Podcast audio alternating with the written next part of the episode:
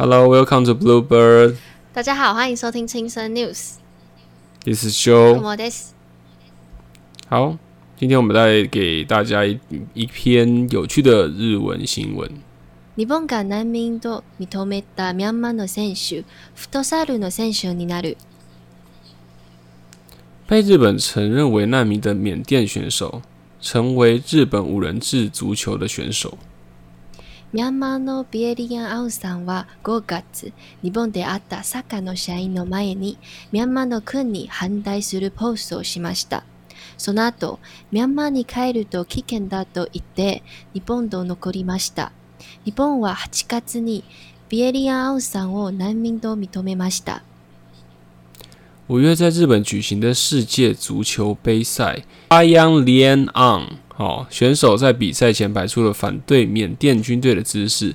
在赛后结束的回国机场时 p a y a n Lian Ang 认为回缅甸是一件很危险的事情，于是就留在了日本，申请政治难民。日本在八月承认 p a y a n Lian Ang 为難民。ビエリアン・アウンさんはフットサルのチームの選手になることが決まりました。フットサルは5人ずつで行うサッカーです。 14日、集まった記者たちに日本語で挨拶しました。その後と、みんなが家族のよって嬉しいです。チームのために頑張ります。と話しました。皮恩练昂在公开的记者会上发表了之后运动生涯，他将成为日本五人制足球联盟的选手。Fasto 是五人一组的室内足球比赛，同时也用日语向记者们打招呼，并表示感觉就像是一个大家庭一样，我会为了球队努力的。ミャンマーについては、このままだと大変なことになります。私が出る試合を見て、私が生まれた国のミャンマーのことをたくさんの人知ってほしいですと話しました。 皮亚练昂表示，如果这样下去，缅甸的情况越来越糟糕。我想让更多的人透过看到我的比赛，能更加关注我出生的国家缅甸。好嘿，那以上就是今天带给大家的日本国际新闻。那题外话，嗯我我得说，就是这个主角的缅甸语的名字非常难念。因为它是缅甸发音吧，然后你自己看，然后我们的那个稿，你你是那个罗马拼音，然后我的是一个完全有点难发音的这个英文的发音啊，就我会有有点有点发的不太不太好啊。如果有人知道怎么发缅甸文的话，可以跟我们说一下。好好，那我们先快速跟简单跟大家回顾一下这个，我们可以叫简称它为什么嗓吗？毕业赏，毕业赏，好，毕业毕业赏好了，赏好了，毕业赏好那毕业赏整个申请难民的过程跟大家简单的说明一下。首先是大家都知道，缅甸的军事政变是在二月的时候爆发。那他在五月的时候就代表缅甸国家队来日本参加世界杯的第二次的呃世界杯足球赛的亚洲预赛。那他那个时候是在对战日本的那个场合下，然后我们不是会演唱国歌吗？就是正常运动的比赛的前，然后他在演唱缅甸国歌的时候，高举三指的手势，这个象征呢，就是反对缅甸军政府、反对暴力的一个手势。嗯嗯嗯，这个三指手势。大家有看过《饥饿游戏》吧？其实它里面也有类似这样子的手势。诶，我在想是不是是不是好像呃，这个三只手势我没有特别研究啊，但好像很多这种反抗示威的游行啊，就是像泰国之前在反抗他们政府的时候，也会有类似的手势出现。对他们就是反抗，就反一个反抗的手势。然后在那个当下，然后他也采访的时候，也就是表示说他不后悔这样做，因为他其实在军政府二月的时候发起政变，他也有在仰光参加抗议游行，所以他自此之后，他就算来到了日本，他也一直在想办法，他能为他的家乡缅甸做什么事。他就是决定要让更多人看到，透过他，然后看到缅甸，关注缅甸。好，于是他在比赛的时候呢，就做了这样的手势。他就一直很担心他会不会就回国，你知道，就突然被消失、被抓走。所以他在嗯六月中，就是赛后结束，在大阪的国际机场的当下，他就突然停在停在登机口，然后决定申请难民，寻求庇护。这个其实我觉得这个地方它是，诶、诶、我我比较好奇啦。你在你那时候我们在看这个新闻的时候，他突然决定留下这件事情，他是怕被抓，还是他有另外的打算？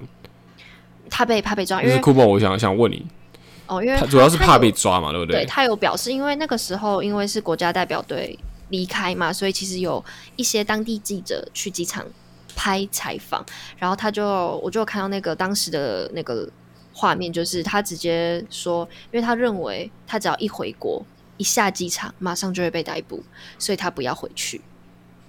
嗯嗯，对，所以他也在当下呢，就向日本提出了所谓的难民申请，就是承认他这个难民的身份，然后就可以让他滞留在日本很长的期间。那等下稍后也会跟大家谈一下，就是日本对于这次缅甸的难民政策。那他在滞留大阪，就是他等待难民申请的这个期间，他就有到大阪当地的小学跟大家交流一下足球。然后他在九月的时候通过申请。那本篇新闻呢是在九月十七号，我们就有对外宣称他已经加入了日本的五人制的那个联盟的选手。所以，一如他在采访说的，嗯他想要透过他本人这个人，然后还有他的比赛，让日本人多多关注一些缅甸的新闻。嗯嗯嗯嗯嗯，就是让他呃这个缅甸的这个背景啊，大家可以去哎。一旦你对这个选手有一点投射，有点喜欢，你就会去了解他是从哪里出来的。对对那也许这样子就可以在媒体上面多得一些这个呃媒体的目光啦，媒体的或是一些关注度版面。对，而且对对他参加的这个是五人制足球，是非常的特别，就是他是只有五个人的室内足球。然后我之前嗯在，他好像在东南亚国家很流行，因为我之前去印尼的时候，他们也是他们大学之间就非常流行这个，有点像是我们。日有点像日本的那种打棒球那种感觉，就是哦，大家都很流行，男生啦，男生的话，嗯哼哼哼哼哼，这个其实让我想到，我那时候当兵的时候有认识一个港仔。好，你这样那抢人家那那我们就不港仔啊，对啊，他自己也说他是港仔啊，其实。他这个不是一个那个啦，对啊，对啊，对啊，反正反正他那时候，反正那时候就有跟他谈到，他其实是比较比我们大很多的，他三已经三十过三十了，然后他就有跟他谈到嘛，因为香港的状态大家现在也知道，其实要回去香港并不是一件非常乐观的事情，但是他在台湾工作大概六年左右，他现在还是觉得说他想回香港，原因是因为他所认识的童年，还有他的朋友生活圈，全部都在香港。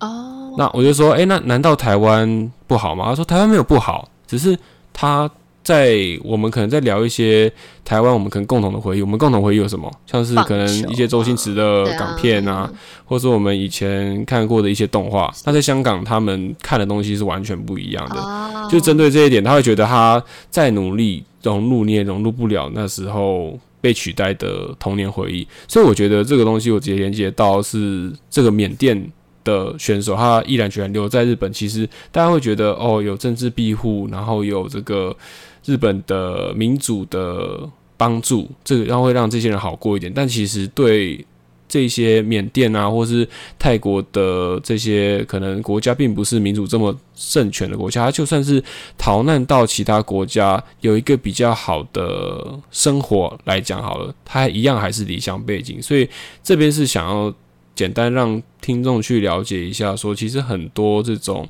虽然去寻求政治庇护，他到了别的地方去，但他的生活就可能从此就没有办法跟他以前的文化或是他以前的朋友继续联络。其实这个是有一点点淡淡的哀伤的啦。嘿，淡淡的哀伤。可是这个毕业桑他算是很幸运，是因为他还可以做他最熟悉的事情，就是因为他以前在是没错是没错，是就是足球球。那他到日本还可以，那可是像其他也是一些政治难民的，他们就没有办法从事回到原来的生活，他们更失去生活的重心。所以我觉得在二零二一年还会有这样的状况，我自己是也是觉得淡淡的哀伤嘛。当然，当然，我觉得，我觉得，当然，幸运程度还是有差啦。但是，就是这边跟大家提醒一下，我自己当当初会觉得政治庇护这件事情其实还蛮窝心的，但其实仔细想想，他们就是要离开他家乡，对，那其实还蛮难过的。对对对对对。好，那刚才有说，其实日本呢，他们这一次对于缅甸的难民政策，他们提出了一个具体的方式，就是特定活动签。也是特定活动签证，他们会放宽在日本的缅甸人的签证日期。通常像这一次 P.S. 厂他去日本的话，正常来说他是只能待三个月，他就必须要遣返。那他们这一次日本就对缅甸缅甸人，他们增加了延长到十二月最长，它就是特殊活动签，然后也会放宽申请难民的条件。因为其实你是说十二个月还是今年十二月？哦，十二个月就是延长到一年这样。OK OK，对，因为其实联合国他们之前在一九五一年有通过一个难民条约，然后他们就是有一个比较笼统的话是说，因人种、种族、政治等原因受到迫害而逃离祖国的人的话，可以成为难民。那日本呢，就根据这个联合联合国的难民条约中，在更严格的解释，如果你只是单纯逃避纠纷，比方说台湾很多啊，可能。就是杀人了，所以逃走，或是欠债不想要缴税逃走的，这个不能称之为难民。他必须拥有很很多背景啊、历史因素脉络等等。所以其实有一个数字是在二零一九年，在日本有一万一万出左右的人去申请难民认证，但其实只有被承认四十二位。嗯哼哼，对，所以你可以看到，他日本对难民申请的是非常的严格，这样。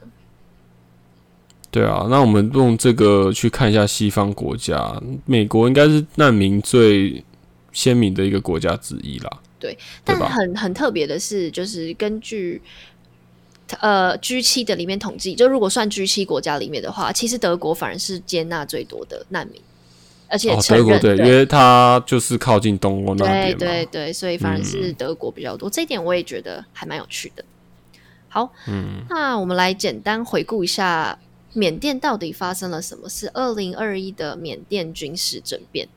那我不知道，哎，Joy，你还记得我们之前在测试版的时候，就大概四月二十五号的时候，其实我们就已经有报道过缅甸的军事的国际新闻。因为其实当时报这则新闻的时候，也是缅甸那时候翁山书记他带领的那个民主联盟，还有他们的那个。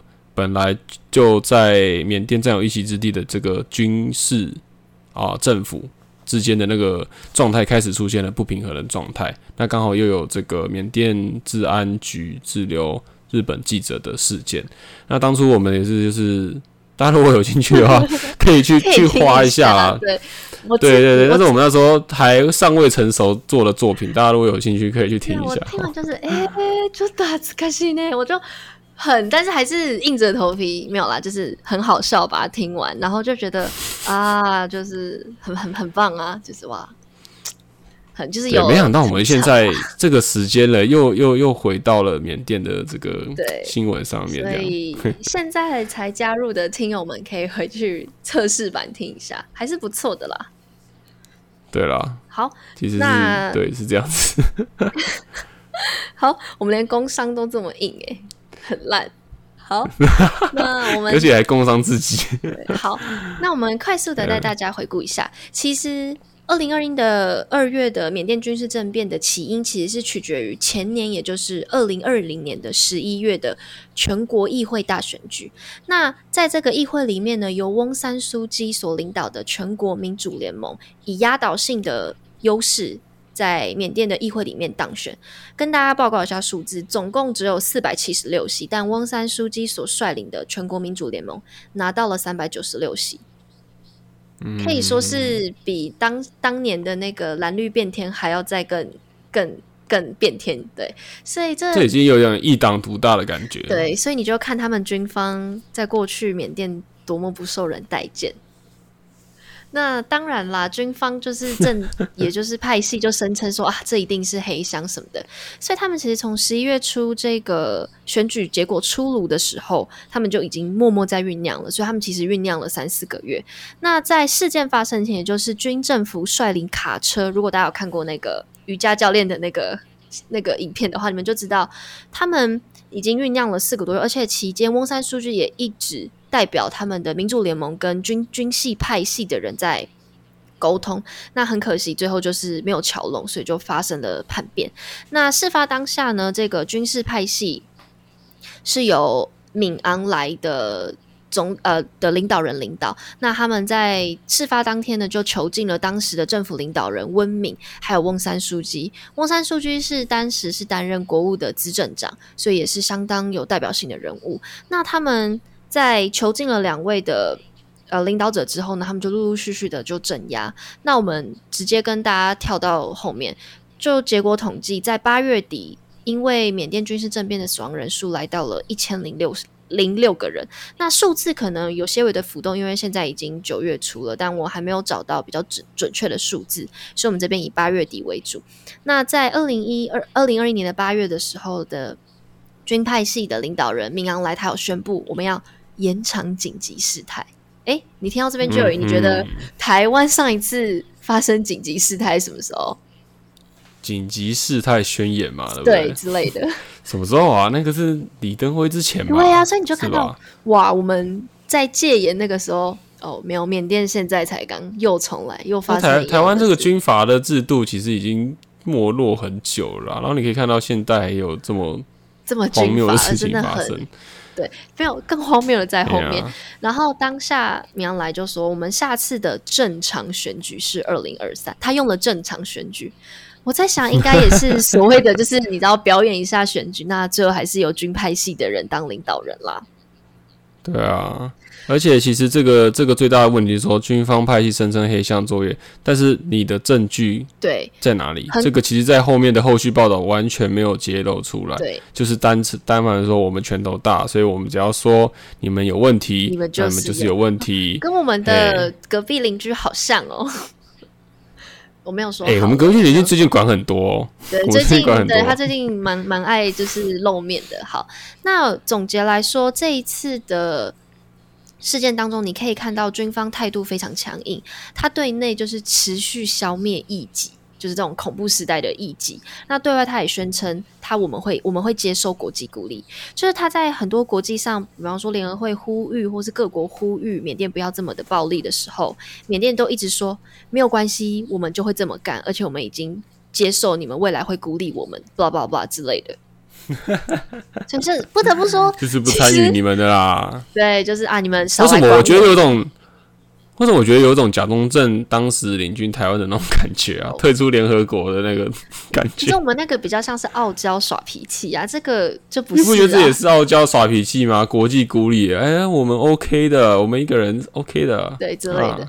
那我自己看了他整个事件，有帮整理了三个他用的手段。第一个就是大家都一直持续可以听到，就是所谓的军事政报，也就是一言不合就开枪，吃子弹吧这种。吃我子弹加庆忌啊！对，那第二个就是阻断通讯。这边是说他们把当地所有的中小大型的电台全部都断掉，比方说中华电信没网路这种，他们直接断掉。然后第三点是掌控媒媒体电台，就是他们所谓的，比方说我们像民事、中事什么的，都会全部会变成军方统一的。只能公只能讲军方授权的话，那已经没有所谓的新闻自由来讲了。这个其实不只是他们啦，吼！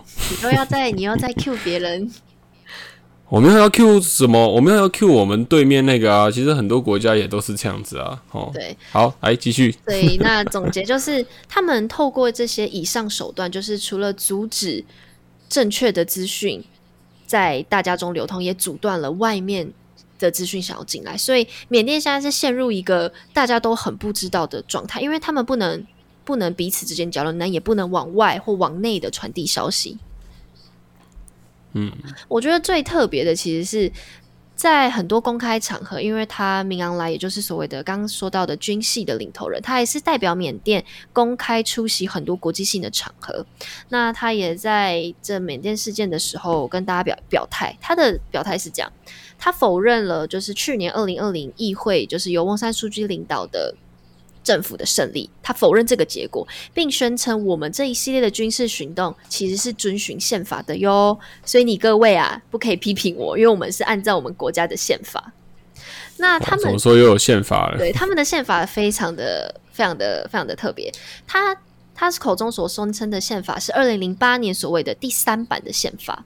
那这边的宪法就是完全是有一条，很在宪法里面有强调说，如果当国家已经出现了嗯不可预期或是有这种他形容的比较黑箱或是紧急事态的话，那军方可以不顾现任的政府组织，直接掌管所有的政府的行动。他就是这一条，然后我很认真看，真的有。我我我吓到，所以这个跟我们的动员勘乱到底差在哪里？嗯，我觉得动员得是戡乱很像，那时候的感觉啊，对，应该是应该是可以拿来做一个借鉴的啦，哈。对，所以他对明昂莱，你看他对内对外都觉得他合理、合法、正当啊，他不觉得他有错。又要不然就是说他其实有错啊，他啊这就很模糊了。啊你如果真的要去辩论的话，他就说我们就没错啊。没错，哦，那好，那你不会你不会想知道大家就是各国怎么看吗？应该大部分的国家都是出来挞伐，或是出来公开的呼吁他不要这样做。那有一个国家呢，嗯它非常特别，好，这个国家来给大家一个提示，非常大哦，也是一样，好像也是用这种军事，而且他好像也算是在我们对面哦。对，而且他也同样的利用一些法律的漏洞延长自己的任期。大家而且好会不会猜中像已经国啊？不知道连任多久了哦。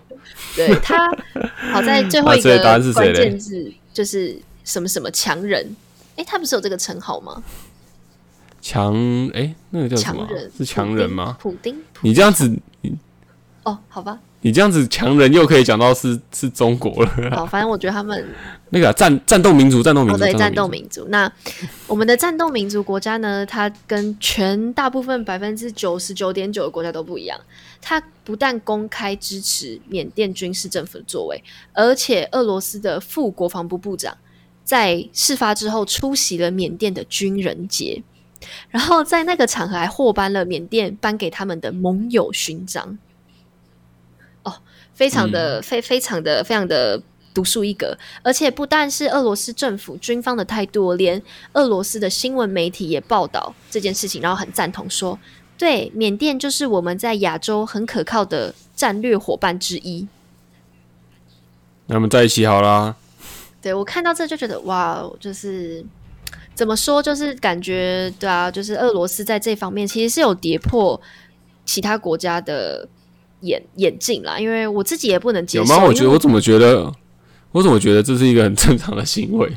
俄罗斯本来就是也是一个很蛮横的国家，可是那你看到啊为什么俄罗斯这一次就不支持那个盖达？不是不是盖达，是那个阿富汗的事件。那为什么之前那个新疆他们也没有出来支持？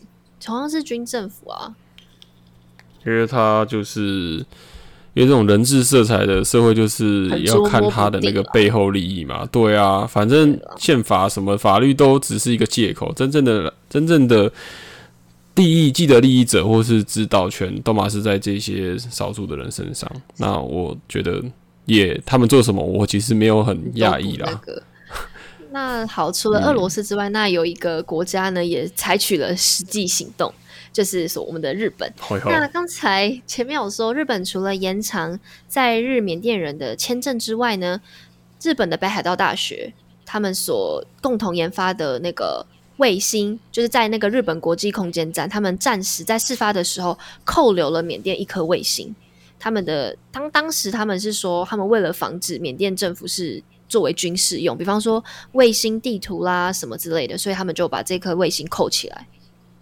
嗯哼哼哼，但我但我后来有看到后续报道，因为这个这颗卫星它是北海道大学跟东北大学共同研发的一颗非常小的卫星。那后来在七月中旬的时候有上去，但是北海道大学有为这件事情有做一个声明，就是担保说他们确认了这个卫星的输出的卫星图的比例啊等等的，而且会监控他送回去缅甸的一些图资是不是用为军事之用。对，所以后来还是扣留了两三个月之后，还是有让他发射出去，这样。好，OK OK，所以现在他现在是确保诶没有这个治安的问题，再把它放回去这样子。对，那台湾的部分的话，也一样，就是呼吁可以快点释放翁山出去之外呢，我们台湾也三度通过了延长在台缅甸人的签证。对，跟日本是对蛮像的。好，是蛮像的啦，但是就觉得台湾很可爱，因为它就是小小的一个，对啊，然后我们一直有在努力的发为民主相关的活动发声，对好。对啊，虽然觉得微不足道啦。对，嗯那以上就是这一次的日本新闻。好，哎、那在结束前，我要先插一个话，好，就是那个我发现呢、我们轻声细语的的评价，不知道是评价还是怎样，反正我看后台数据好像蛮多人听的。你知道，哦我们之前读书会大概要一两个礼拜才会有大概四十个听众，然后我们这一个礼拜，我们上上次录的第二集轻声细语，这个礼拜好像两三、三四天之后，就大概有四十个人收听嘞。我不知道是大家，我不知道，我不知道，我不知道是大家比较喜欢那种废话，呃闲谈性的，的，不是讲废话啦，我们还是有在讲内容啊，对啊，就是就是我还蛮讶异有这样子的状态的，那就跟大家分享一下。然后我们的那个轻声细语第一集，现在是我们呃听呃听众数最高的一集你不用一直跟大家报告听众数啦。啊，不是我看到那个就会觉得啊，有人在听，就觉得喜哇塞呢，当然，当然。好，那我刚才、其实我们在列今天要报的日本新闻的时候，其实我之前有跟 Joy 讨论过，其实我准备了三个选项，然后因为你要把它讲出来吗？嗯，可你要以给大把它讲家猜一下，出来吗？可以给大家猜一下，因为其实因为我们很久，大家没有那个时间，大家没有那个时间猜你的，没有时间猜你想要做什么题目的。我没有要猜，我只是想分享啊，你为什么要阻止我？哦好好好，我想说，我想说，因为节目时间也要控制一下嘛。好，你讲，你讲，你讲你。就是你，反正你就把它剪好啊，我才不管嘞。我我我不要剪，很累。我开头刚才就剪了两三分钟了。对，开头要剪，然后你讲了一下这边要剪，然后还有中间你念错的那个人名也要剪哦。闭嘴啦，少啰嗦啊！然后好，OK，就其实我们在做今天的日本新闻的时候，原本有选了三个题目要拿来跟那个 Joy 讨论，然后我就有点预设心理，因为其实我们很久没有录新闻了，然后你就要就有一种 partner 想要让 partner 开心的感觉，或者是认同的感觉，所以我就会下意识的在这三个新闻里面选择了 Joy 的口味，就大家应该都会知道 Joy 的口味就是那种。很硬啊，很深色的那种政治的那种，哪里硬啊？So Cap 有很硬吗？来趁机工商，So Cap 有很硬吗？